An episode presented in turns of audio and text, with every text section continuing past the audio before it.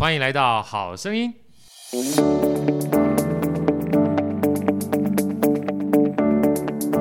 大家好，我是好趣的好哥，欢迎来到好声音。今天啊，这个很开心，为什么开心呢？因为有的时候访问来宾哈，毕竟要呃有一点 warm up 的时间啊，才能够稍微熟悉一点。那今天不用 warm up，因为是我的老朋友，而且是我们在企业内训讲师里面。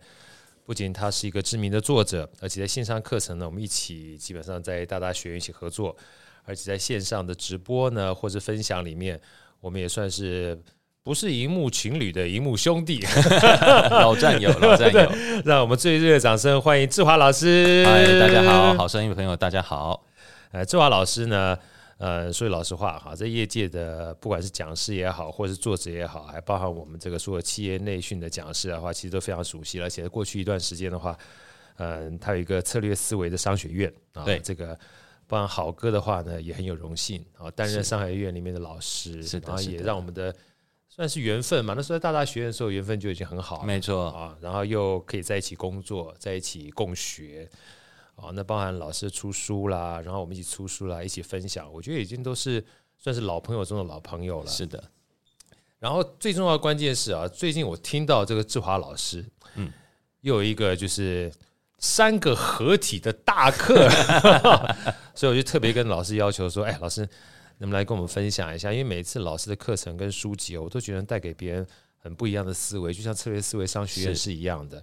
因为老师他自己本身非常好学，然后再加上课程过程当中常常跟学生在一起互动，所以等于是教学相长啊。包含那时候我去策略思策略策略学策略思维商学院在学的过程当中，在上课也好或课后也好，我们常常交流。我觉得老师啊，他带给别人通常不是只有课程而已。对，我觉得最重要的关键是课程是工具嘛。是的，但是就像我们讲思维，思维这件事情，有时候思维跟策略哈，一旦在脑袋里面成型之后，自然而然行为就会改变。没错，所以这次的课程呢，我觉得我非常喜欢。我先把这课程跟大家分享一下好了，因为光听这个名称啊，我就觉得非常吸引人，叫做“个人、主管、老板都该懂的成长策略”。听着这个大名称，我就知道它有三个主要的关键字。是的，因为包含个人。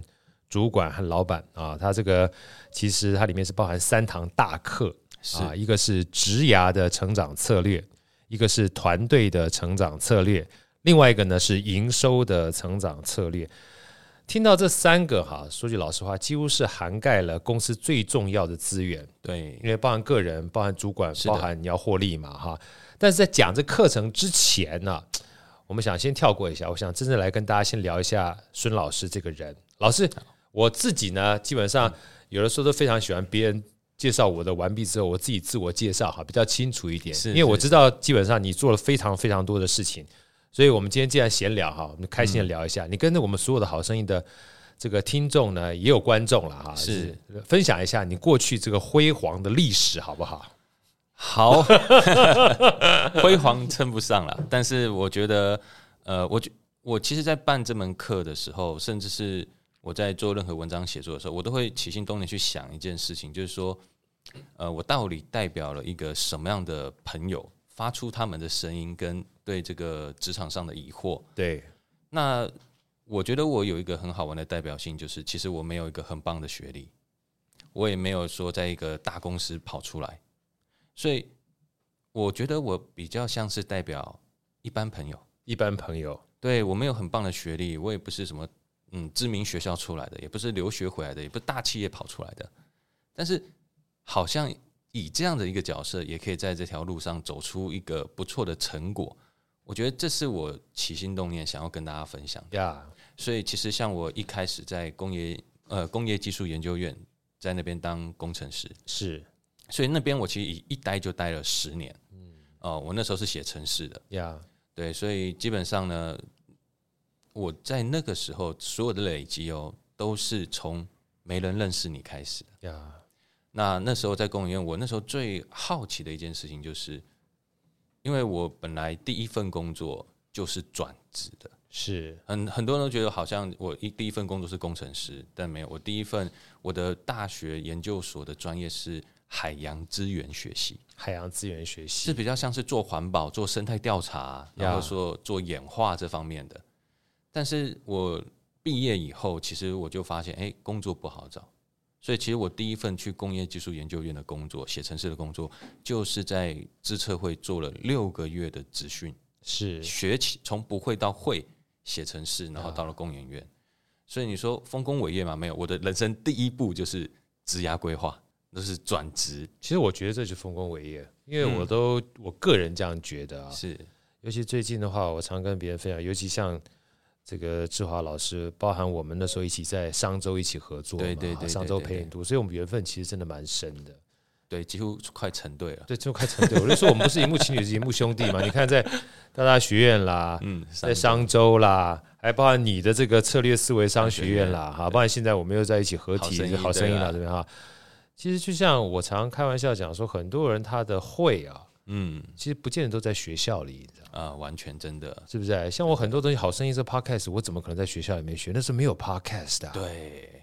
是不是？所以说，像你刚刚这样讲，我觉得是给我们的年轻人，或者是想要转职，对，或者在职涯当中，他想要做一点改变，都是一个非常好的，嗯、呃，讲启发嘛，或者讲一个 role model 或个 story 好了，就是，嗯，不要在乎过去会不会，对，你只要想，你就有机会变成会，是的，哦、你继续继续，我这个我认为是丰功伟业了，哎。但是我觉得这也是一个很好玩的事情，也是跟好哥这样聊的时候，我才会重新去认知很多的事情。像我常常跟我的朋友说，其实职业规划就是把你的条件做好，对，你就可以呃争取到一个资格。说的真好，把条件做好，对。然后我本来一直以为是，你看我们大学四年造就了我们会会计、会法律、会医学等等方面的。OK，那医学可能要七年，对吧？但我就会觉得，人生假设我们会工作个三四十年，你看就等于有十个大学。没错，其实人生以四年为单位的话，你可以给自己十次机会。对。但是其实好哥刚刚我们在聊，对吧？我们我们聊到我去资策会，对，从不会写程式到会写程式，也才花了六个月的时间，半年你就到到工研院去了，对不对？是的，对。所以这这让我对这个这个颗粒度的掌握度又更小了。没错，我就觉得职涯这规划这件事情，其实真的，你要是认真的投入六个月，你可以改变很多的事情。对，专业不一定要像四年。如果像志华老师讲，他六个月就可以重新在自己的人生当中获取另外一个颗粒度的职场的话，你简单讲的话，四年得可以有八个不同的专业了，对不对？真的，所以其实我觉得这也可以稍微回应，也跟大家分享。其实我在。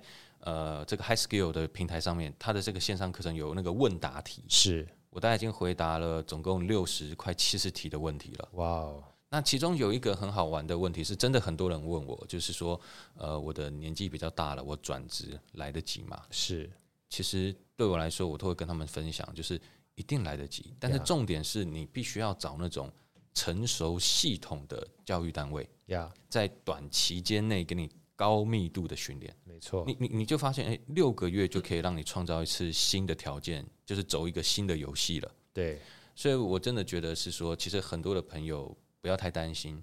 那职涯规划这条路，除了有这些成熟系统可以帮助你们以外，那我当初去规划这门课，也是帮助大家去思考一件事情：怎么找到一个理想的职业呀.因为我后来发现，它是可以拆解的。没错。我我以前有一次上课的时候，在我的对外的读书会，然后有一个工程师来我的读书会来参与讨论。那那时候他就丢出他的问题，他说：“老师，我想要从工程师换 PM，嗯哼，哎，那我要内调呢，还是要换一家公司呢？”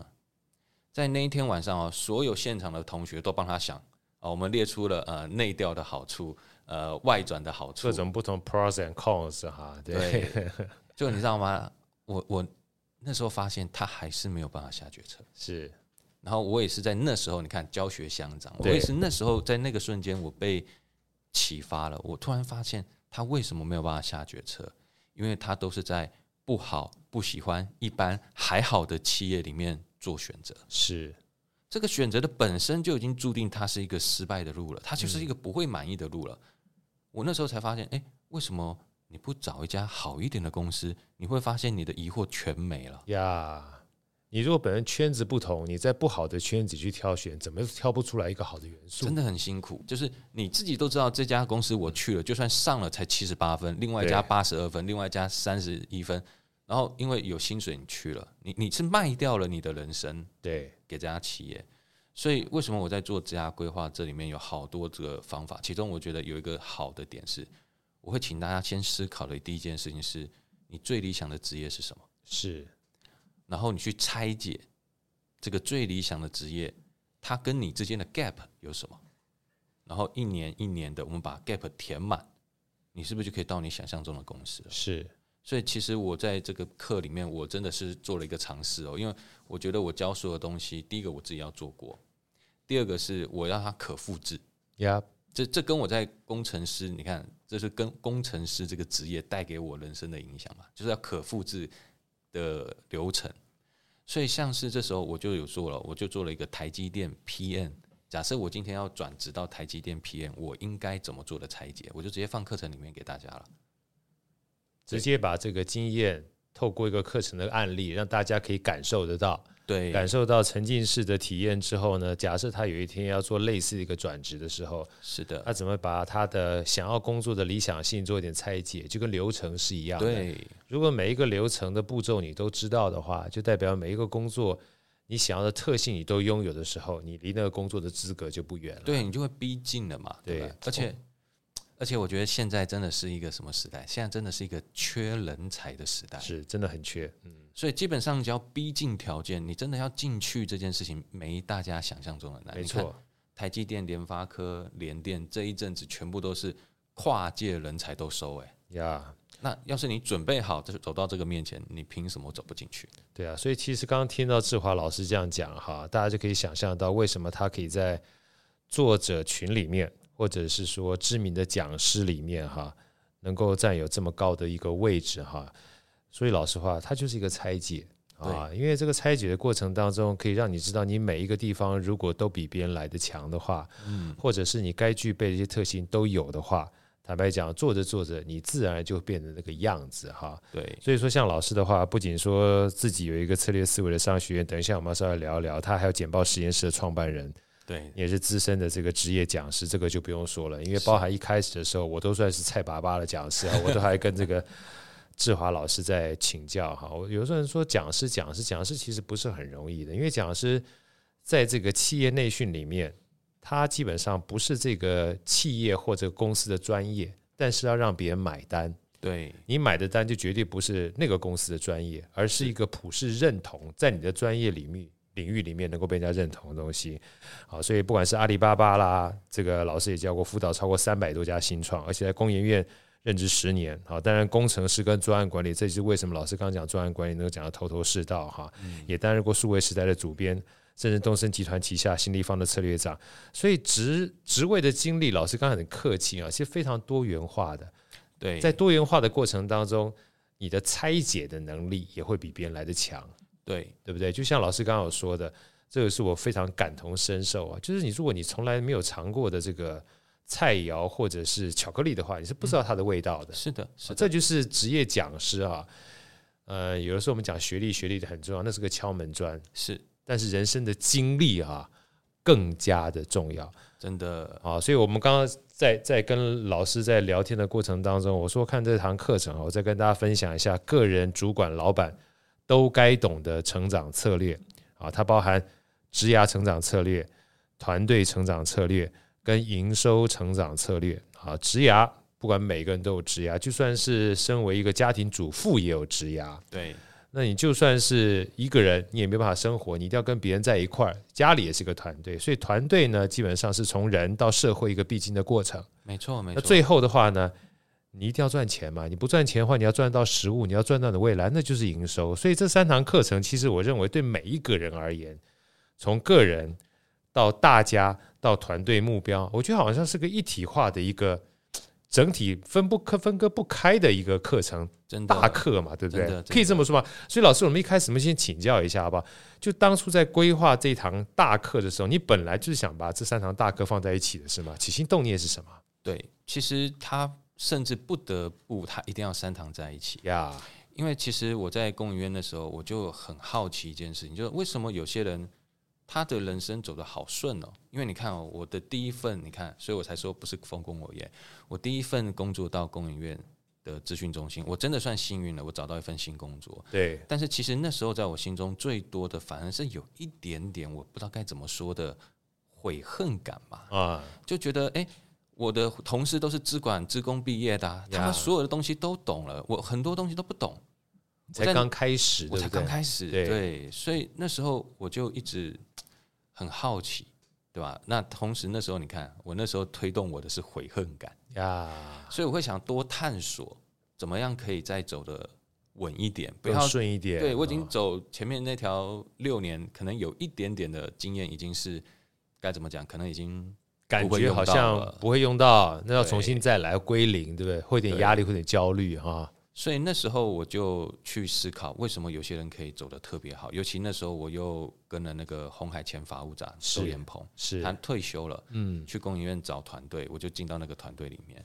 其实我那时候又接触到这些大神，我就觉得说，他们怎么走到这条路？是我我我就超级好奇，所以有空我也会问问他。对，所以为什么要三堂课？所以我跟豪哥分享一下，第一个。其实我觉得哈，很多的人生最大遇到的问题都是到了面前才开始准备。哦，这句话说的好好哦，真的，所有的问题都到了面前才准备，所以你每一条路都在浪费机会，你知道吗？对，对我我毕业了才转职，我我前面六年有一些经验，你懂吗？就是让不见了，然后很多人当成主管了才开始学主管，是，所以我也看过有些人当到主管。不适论被退回来的也有啊，对，然后再来，呃，我经营事业了，想创业了，才想啊，什么叫创业？什么叫事业？怎么做营收？每一次的思考都是一到两年的浪费，对，所以为什么不能提早准备好？提早准备好，因为就像我们常讲，机会是给准备好的人，真的，要到机会来了，你还没有准备好，就算是风口浪尖，也没啥事儿，对不对？对，可惜了。所以，所以有时候很很多人会说：“哎呀，很多东西说资格论，对哦。”但我后来想想，没有资格论是一种幸福的承诺，你知道吗？啊，你金句实在太多了。资格论是个幸福的承诺，说的真好。真的啊，就表示你有这个资格，你就有机会争取啊。没错，它是一种公平性嘛，对不对？嗯、所以你看哦，假设今天，而且从资格论的角度，你就发现，凡事早一点准备，真的是截然不同。对。所以你看哦，假设我在职涯的选择可以选对了，譬如说像我会有职涯策略地图，教大家怎么拆解，你要怎么要进到某一家公司怎么去。那刚刚好哥也提到了，就是简报实验室，那也是我在这个职涯课程里面最关键的一个点，就是我同时在兼顾企业内部价值，是锻炼我的专业，我也同时的在对外经营社群里面的个人品牌呀。所以我那时候用写作的方式做了简报实验室，所以我其实多了一段给大家，就是如何建立个人品牌。但是在建立个人品牌的过程中哦，是以优化自身专业为出发，没错的过程中去扩散个人的影响力呀。所以是比较偏向一种商业型写作，对，可以做 PDCA 的回顾，可以做 case study 的架构，让自己的专业跟视野提升。我觉得这也是一般职涯规划课程里面比较少的，但是你看啊，这也是我自己活过来的。甚至我我那时候我自己在写这门课的感想的时候，我都觉得这门课真的是跟我的人生整合在一起了。其实，在 Miss 呃在那个简报实验室之前，或者是几乎是同时，我还经营一个脸书的社团，是叫 Mr. Song，就很白痴的，你你懂我意思吗？就是没想过未经大脑的，就是一个社团。但那个社团呢，大概有两百七十六位各领域的意见领袖。是，但是那时候哦，我才简报实验室刚起来，所有人对我的认知就是工程师，而且还是一个菜鸟工程师。嗯，我还是可以经营自己的社群啊，我就把这整段的故事跟写作之间的关系全部放在课程里面，因为我觉得我好像是给年轻的自己一个交代，就是我那时候一直在想，为什么有些人可以走得比较顺。对，我现在把我自己这二十多年来的工作经验，我自己觉得走的比较顺的关键，回头过来，然后整理起来送给大家，分享给大家。对对，所以我觉得这门课它已经不是一门一门课，而是就是课跟我跟听众之间是会有联系的，因为我把我那个人生很重要的转折点的故事也放进去。对，所以它里面会有步骤，会有图表。我觉得最有意思的是，它有我的人生的故事，告诉你我在人生这个低谷的时候，我怎么慢慢的走上来。所以我觉得这个还蛮有意思的。好声音，我们下一集再见。